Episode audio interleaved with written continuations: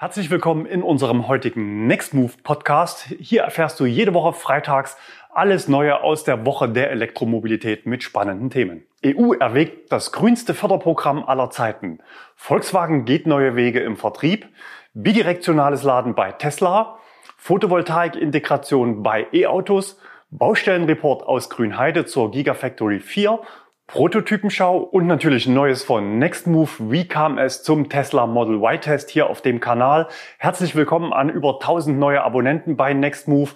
Wenn dich die reale deutsche Autobahnreichweite des Model Y bei unterschiedlichen Geschwindigkeiten interessiert, dann bist du hier richtig. Ich bin über 1000 Kilometer mit dem Auto gefahren. In Kürze werden die Ergebnisse hier auf dem Kanal präsentiert. Uns fehlen nur noch wenige hundert Abonnenten bis zur 40.000er Marke. Wenn du noch kein Abonnent bist, dann wäre jetzt der richtige Zeitpunkt.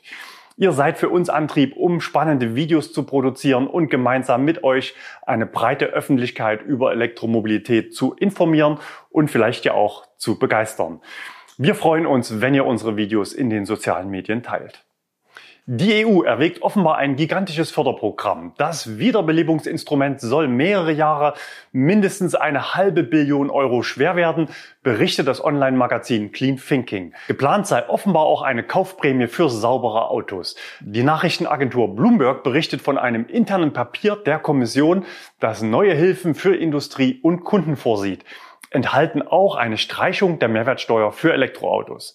Bereits kommenden Mittwoch will die EU-Kommission eine Entscheidung treffen. Wir sind gespannt, was da kommt, wie verbindlich es ist und ob es Einfluss auf die deutschen Pläne zur Kaufprämie hat. Der Haken an der Sache, Natürlich müssen auch die Mitgliedstaaten zustimmen und da ist Einstimmigkeit erforderlich. So eine Kompromissfindung dauert erfahrungsgemäß Monate.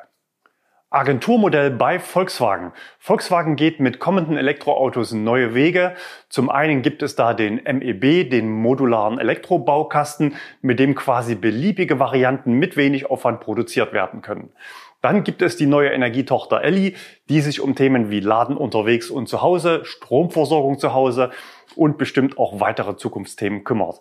Aber auch im Vertrieb der Elektroautos geht man neue Wege, beginnend mit dem ID3. Der Händler wird damit vom Unternehmer zum Vermittler.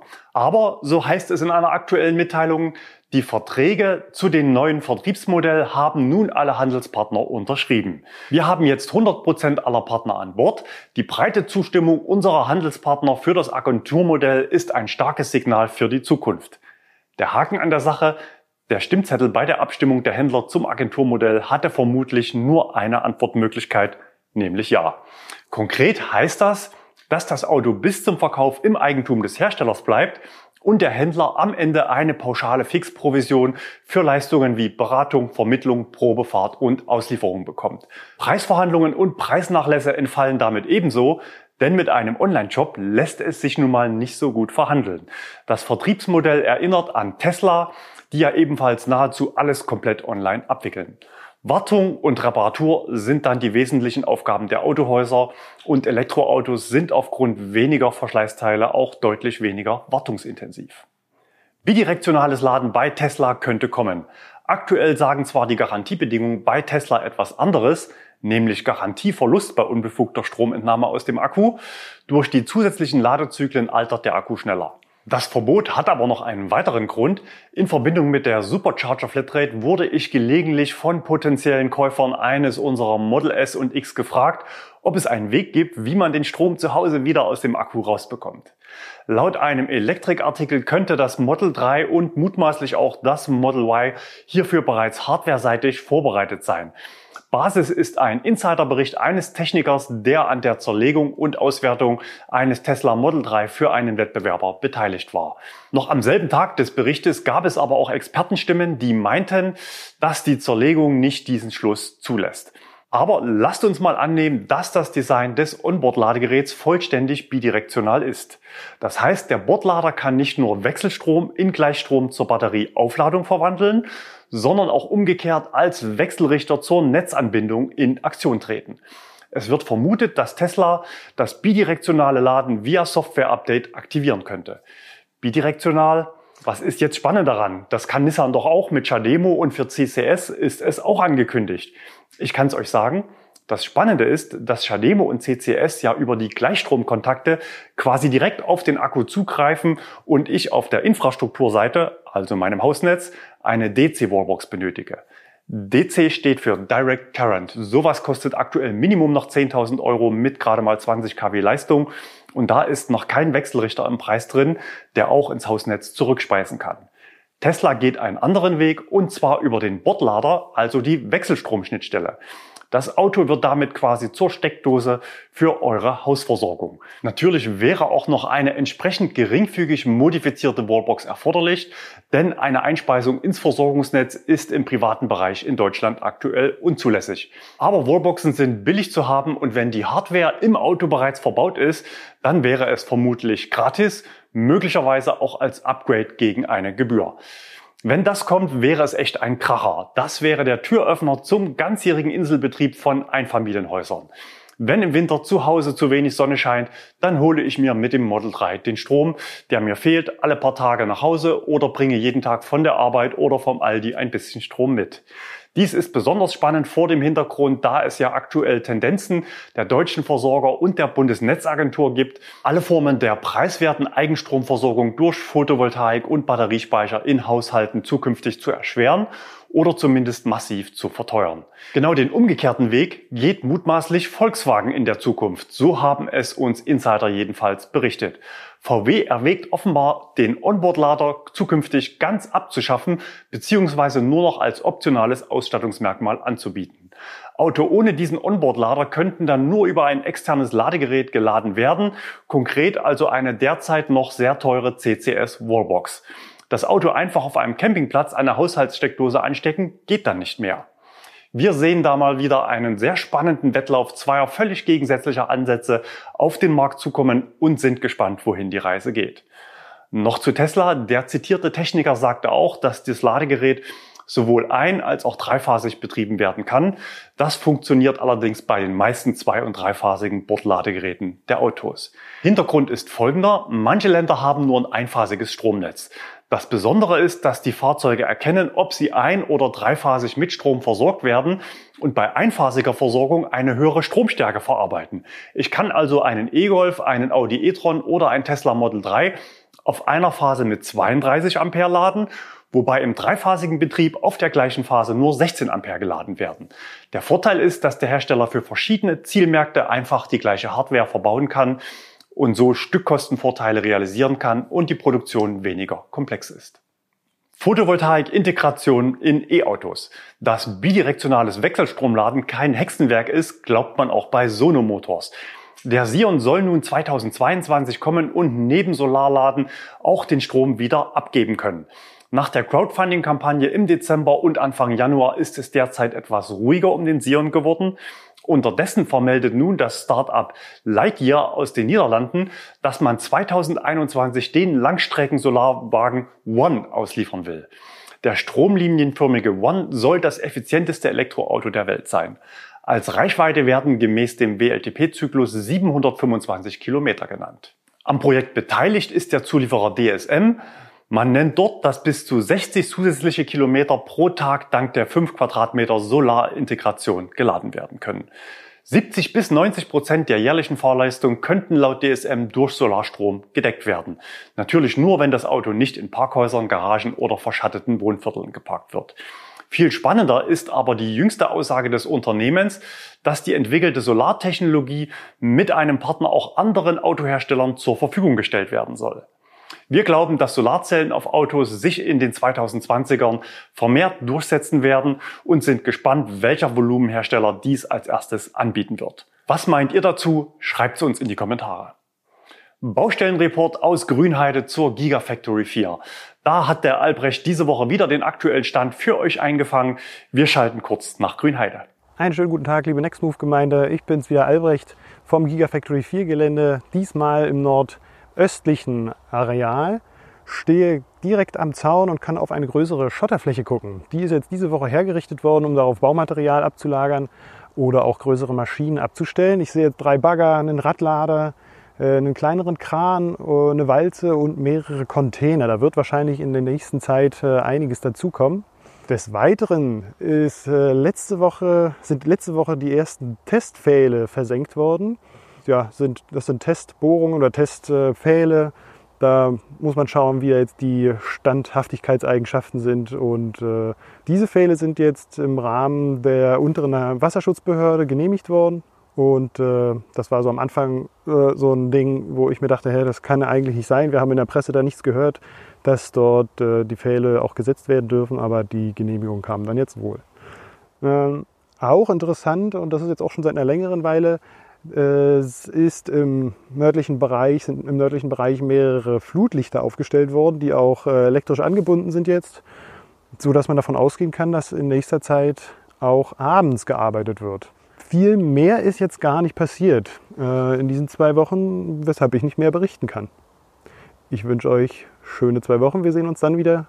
Prototypenschau. Da gibt es diese Woche auch Spannendes zum Aufladen bei drei Autos. Zuerst aber eine kuriose Einsendung von Edgar. Edgar hat uns einen ID3 gesendet, den er in den letzten Tagen mehrfach in seiner Heimat gesehen hat. Das Besondere daran, seine Heimat ist Namibia und das Auto ist rot und noch dazu ein normaler Linkslenker, obwohl in Namibia eigentlich Linksverkehr herrscht, also offenbar kein Auto, das für den lokalen Markt bestimmt ist. Weiter geht's mit Michael. Er hat einen ID3 beim Laden erwischt und uns Fotos vom Display der Ladesäule gesendet. Er hat das Auto Zocker am Ende des optimalen Ladefensters erwischt. Die Ladesäule zeigt eine aktuelle Leistung von 56 kW bei einem Ladestand von 62 Prozent an. Das Ganze nach einer Zeit von 18 Minuten 11 Sekunden und geladenen 22,79 Kilowattstunden. Was sagt uns das? Ich habe mal nachgerechnet. Die durchschnittliche Ladeleistung in diesem Zeitfenster lag also bei 75 Kilowatt.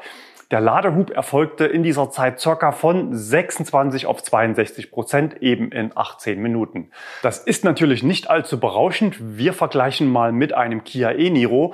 Dort hatte ich bei einem Ladevorgang im Schnitt 65 Kilowatt Ladeleistung über 44 Minuten im Durchschnitt sozusagen ermittelt.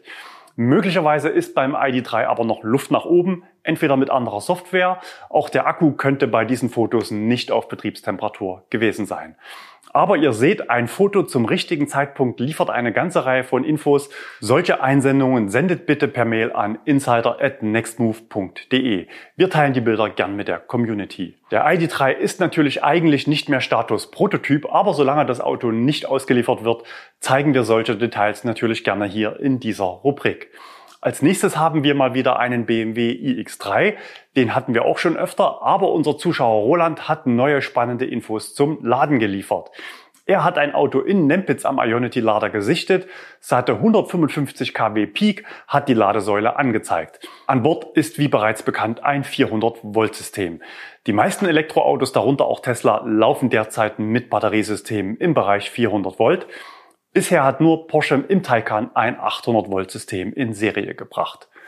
Weiter geht's mit Oberklassefahrzeugen. Da hat unser Zuschauer Peter gleich ein ganzes Rudel von Mercedes EQS getroffen.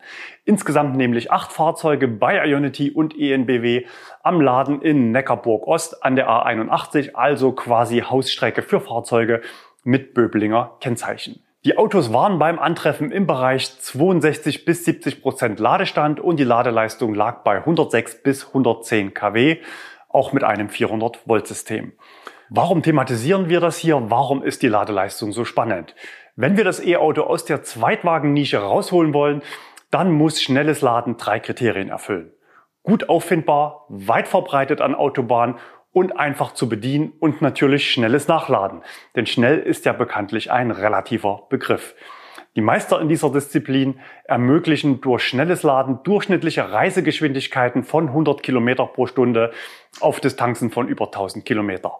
Bei diesen 100 Kilometer pro Stunde Durchschnitt sind aber die Standzeiten fürs Laden schon mit drin. Ich selbst war vor circa einem Jahr mit dem Tesla Model 3 auf Sizilien Sowas macht nur dann Spaß, wenn die genannten Kriterien für gutes Schnellladen erfüllt sind.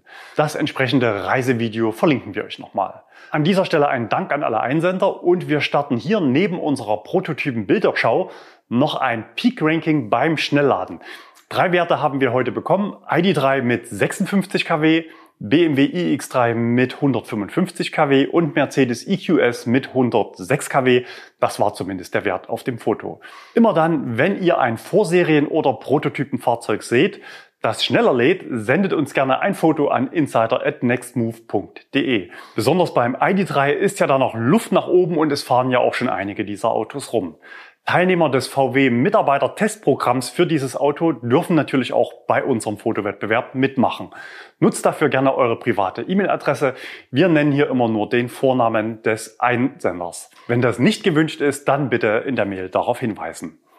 Dann hat uns noch ein Foto eines unbekannten BMW-Prototypen erreicht, das wir euch zeigen wollen. Wenn ihr uns Näheres dazu sagen könnt, dann schreibt es uns bitte in die Kommentare.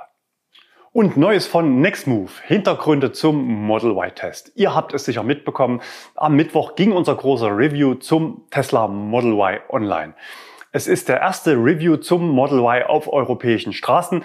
Das Video wurde bisher knapp 60.000 Mal aufgerufen. Wir haben zwei Tage quasi rund um die Uhr getestet.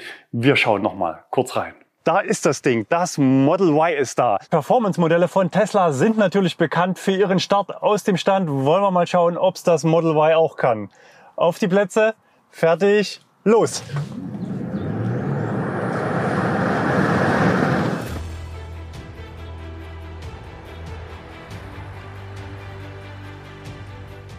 Wir hatten ja das gleiche Auto vor circa zwei Wochen schon hier im Kanal, damals noch vorgestellt in Florida. Viele haben uns in den Kommentaren gefragt, ob das so geplant war. Die Antwort ist nein.